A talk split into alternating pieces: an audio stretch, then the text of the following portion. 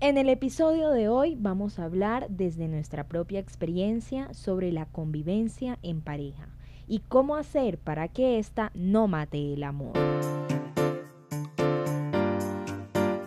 Conversaciones con las Crespas es un espacio creado para hablar de todo eso que nos han enseñado a ocultar, rechazar o que simplemente no conocemos o no le prestamos atención. Porque siempre hay algo nuevo por descubrir, sentir y contar. Soy María Carolina Bermúdez y yo, Merian Torrenegra, y en este podcast vamos a estar compartiendo y conversando con amigos expertos sobre todo eso de lo que normalmente no hablamos.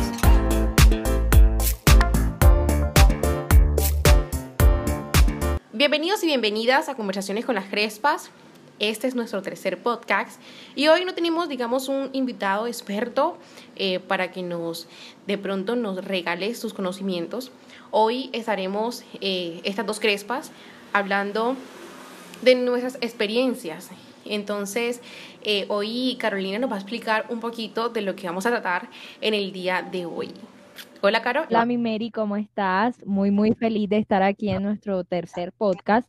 Y este, como tú lo dijiste, es un poquito diferente. En este no quisimos tener invitados, sino que de vez en cuando también vamos a hacer podcast en este estilo en el que simplemente vamos a hablar de nuestras experiencias o de nuestras opiniones sobre algún tema en específico. Y hoy precisamente vamos a empezar pues como esta nueva sección, le llamaría yo, de nuestros podcasts y vamos a estar hablando sobre algunos consejos que pronto tenemos tanto tú como yo eh, desde nuestra experiencia, pues para que la relación de pareja funcione a través pues de la convivencia, porque normalmente hay muchas relaciones que aparentemente son muy estables y, bueno, de fondo también son muy estables, pero pasa que cuando dan ese paso de convivir, se empiezan a deteriorar muchos factores, muchas áreas y se daña y se destruye la relación simplemente porque no se supo convivir. Sí, claro, y que quede eso muy claro que de pronto es en base a lo que nosotros eh, como mujeres y sobre todo, por ejemplo, yo como madre, eh, como esposa, eh, hemos vivido. Independientemente de nuestra cultura, de nuestro estatus social o el de nuestro sistema de creencias, todas las mujeres, eh, digamos que deseamos ese equilibrio perfecto. Bueno, no podemos llamarlo perfecto, pero es un equilibrio, un balance lindo donde nos sintamos una gran madre, nos sintamos laboralmente exitosas y nos sintamos también unas buenas esposas cariñosas, amables. Entonces, es un poquito sobre eso. Entonces, mi caro. Sí, mi Mary, realmente lo que pasa es que, digamos que en algún punto, la idea es que la convivencia no se convierta en un problema, porque realmente nosotros como seres humanos tendemos, obviamente, no tenemos vidas perfectas, obviamente tenemos problemas de pronto a veces en nuestro trabajo, de pronto tenemos problemas con nuestra familia, eh, ya no hablando de pareja, sino, no sé, de pronto con nuestra mamá, con alguno de nuestros hermanos, con un amigo, con una amiga, y pues realmente dentro de la pareja hay que tratar de minimizar los problemas que puedan haber, porque realmente la pareja yo pienso que debe ser un espacio de paz y de tranquilidad donde tú puedas desahogarte, donde tú puedas sentir un apoyo, más allá de tener que convertirse en un problema.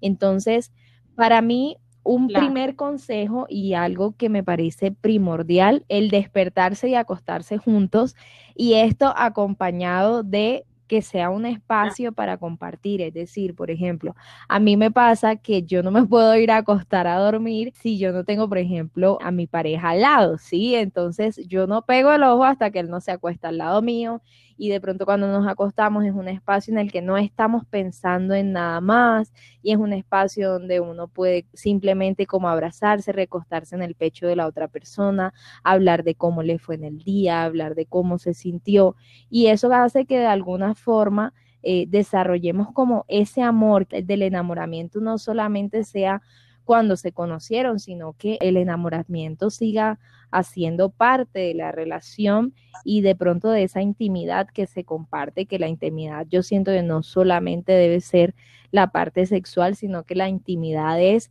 precisamente esas cosas que pueden compartir que son solamente de los dos. Así es, Caro, es, muy cierto. Y sobre todo que, que se acuesten eh, felices los dos ¿cierto? Que no estén rabiosos o que cualquier diferencia se, se, se, arregle en ese mismo momento. También, eso, importantísimo eso, Mary, que nunca se vayan a acostar a dormir enojados porque es muy feo, o sea, realmente no se descansa. pues sí, ¿verdad? Se piensa mucho y después levantarse nuevamente y, y, tener como esa misma actitud. Bueno, muchas veces de pronto, muchas parejas lo han, lo han experimentado. Bueno, yo, por ejemplo, en mi caso lo he experimentado de pronto que estoy muy brava y de pronto el orgullo no, no, no, no quiero como arreglar las cosas por, por el orgullo de uno, ¿cierto?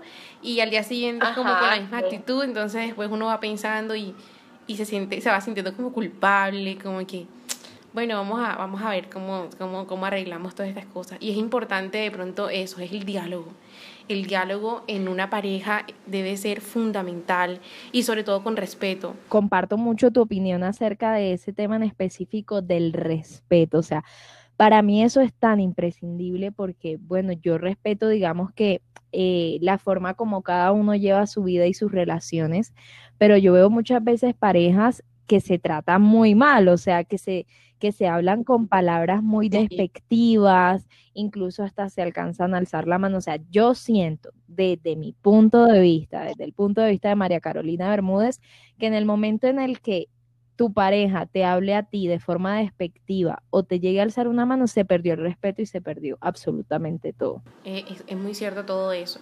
Y bueno, desde mi punto de vista, de pronto ya con una bebé, de pronto uno trata de que de pronto esas situaciones ellos no lo vean, ni sientan ese ambiente tampoco. Entonces también es muy importante cuidar mucho, mucho el ambiente cuando tenemos niños. Los niños son unas espumas y absolutamente todo lo ven, todo lo van aprendiendo. Entonces es cuidar mucho de pronto ese espacio y respetar a tu hijo también porque él merece respeto, porque la, de pronto hay, hay parejas que, que, llevan ese problema a sus hijos y, y, de pronto no le hables a tu papá porque por esto y esto y esto, porque hizo esto y esto. No, eso es algo entre esposo y esposa y, y, y los hijos quedan aparte en esos problemas eh, de, de pareja y tienen que saber separar esas cosas. Porque, por ejemplo, yo sé que de pronto el sueño de muchas mujeres, esas que todavía mantienen ese sueño de ser madre, de ser esposa eh, y mujer trabajadora, es muy difícil y cuando lo vemos materializado, eh, empezamos a darnos cuenta que es difícil llevar ese equilibrio entre las tres, en que el trabajo no me afecte en la pareja y en que en la pareja no me afecte a, eh, a mi trato con mis hijos.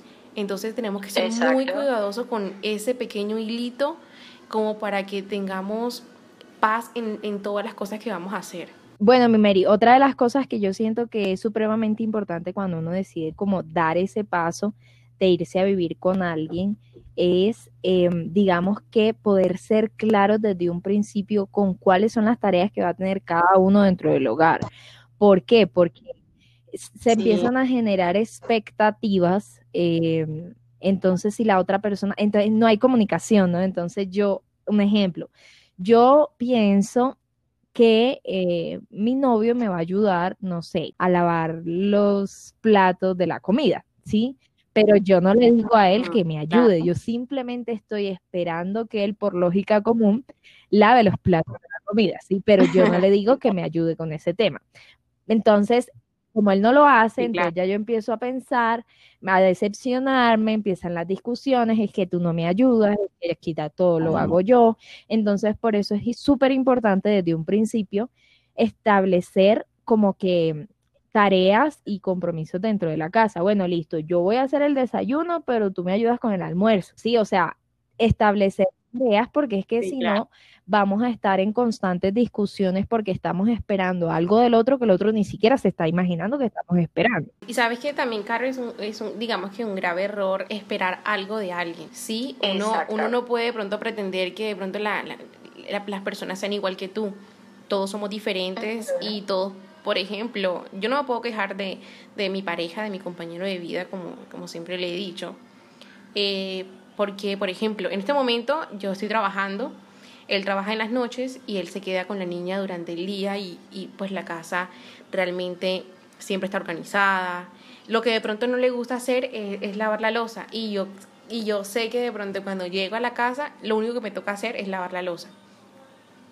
y es muy gratificante de pronto que lave el baño, que lave ropa, entonces tú llegas y, encuentras una, una zona eh, muy placentera y también es como de agradecimiento. Sí, sí, y eso digamos que es algo eh, de ambos lados, ¿no? O sea, tanto de lo que la mujer espera del hombre dentro de la casa como de lo que el hombre espera de la mujer también. En mi caso, por ejemplo, eh, y aquí voy a unir otro consejo, en mi caso, por ejemplo, eh, nosotros vivimos y trabajamos en el mismo lugar porque tenemos un emprendimiento juntos.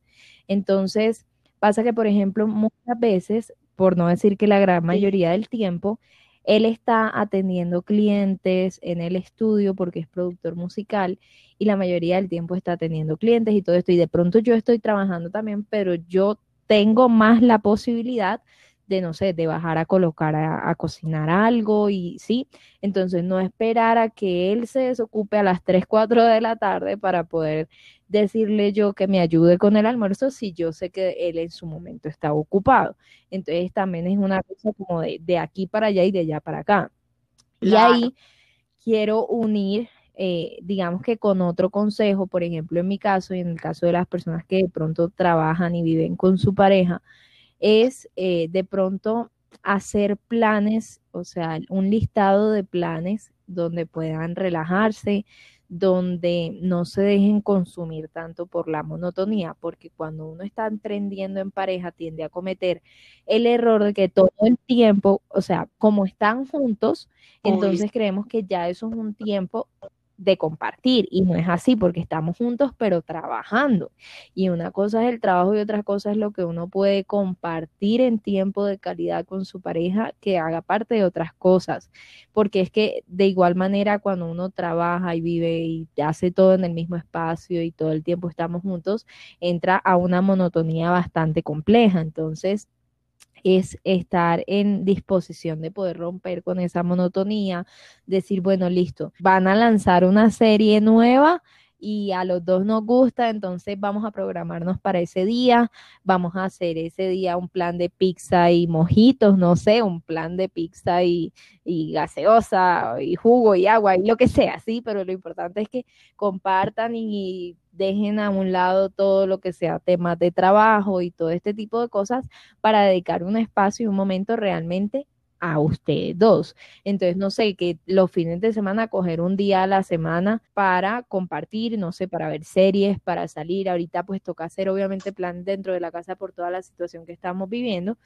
En otro momento será, no sé, planear un viaje cada mes, cada dos meses, cada 15 días ir a un pueblito cerca, no sé, cosas que hagan que no los consuma la monotonía.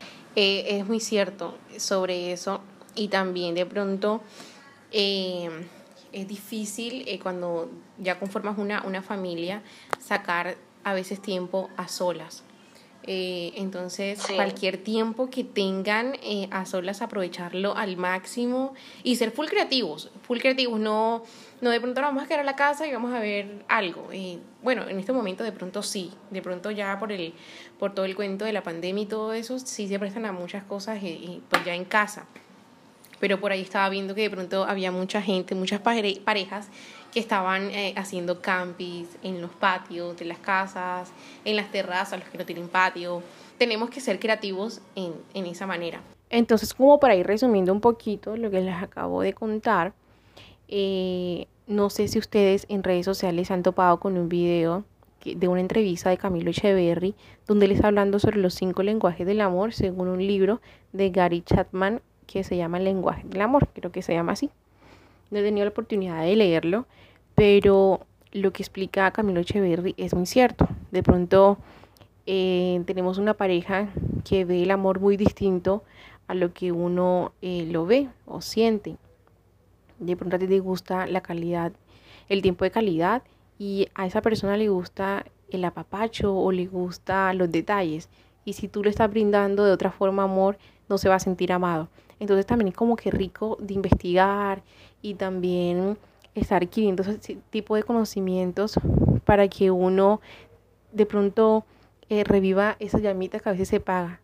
Entonces es como, como invitarlos a que también tenemos que leer y instruirnos sobre todas estas cosas. Y por último, mi Mary, a mí me gustaría dar dos consejos finales y son, primero que todo, respetar el espacio del otro. Cada uno debe tener un espacio para compartir con sus amigos, para hacer sus planes favoritos, para hacer sus cosas y que cuando estén juntos sea un espacio para compartir y para contarse todo eso que vivieron por fuera el uno no es dueño del otro, cada uno es libre de hacer, digamos que lo que quiera dentro de su conciencia está, respetar obviamente y ser leal a la relación, pero no quiere decir que tenemos que estar celando, que tenemos que estar detrás del otro, que tenemos que hacer todo juntos, sino que cada uno tiene su espacio para trabajar, para hacer algo que le guste, para salir con sus amigos y para hacer cosas por fuera que hagan parte de su propia vida. O sea, somos dos vidas que se juntan para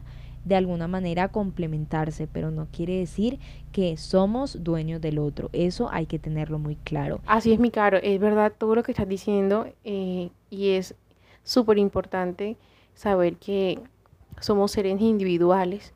Entonces tenemos que respetar esos espacios también, aunque, los, aunque nos cueste, eh, debemos hacerlo, debemos trabajar en ello. Eh, tenemos que darle como ese espacio a la otra, a la pareja para que ellos hagan eh, lo que quieran hacer, eh, ir con los amigos, em, no sé, tantas cosas.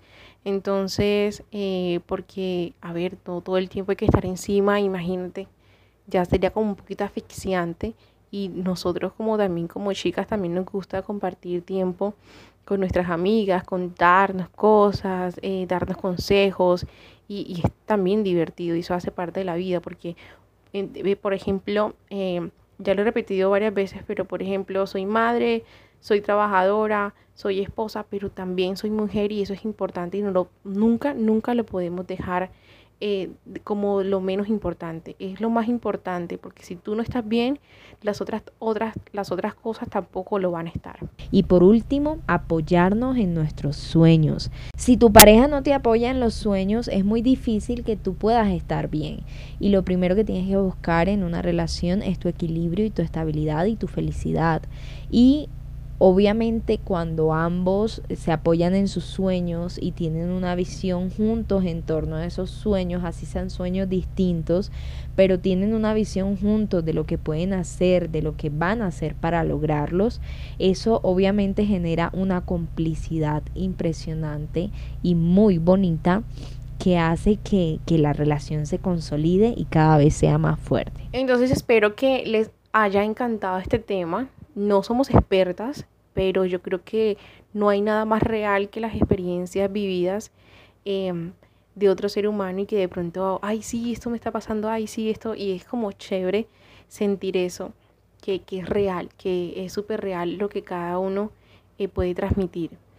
Chicos y chicas, no nos olviden, por favor, de escucharnos todos los lunes y tampoco de seguirnos en redes sociales como arroba conversaciones con las crespas en Instagram y Facebook. A nosotros nos encanta que, nos escriban y nos den su opinión, qué les gustaría eh, hablar, qué les encantaría que conversemos.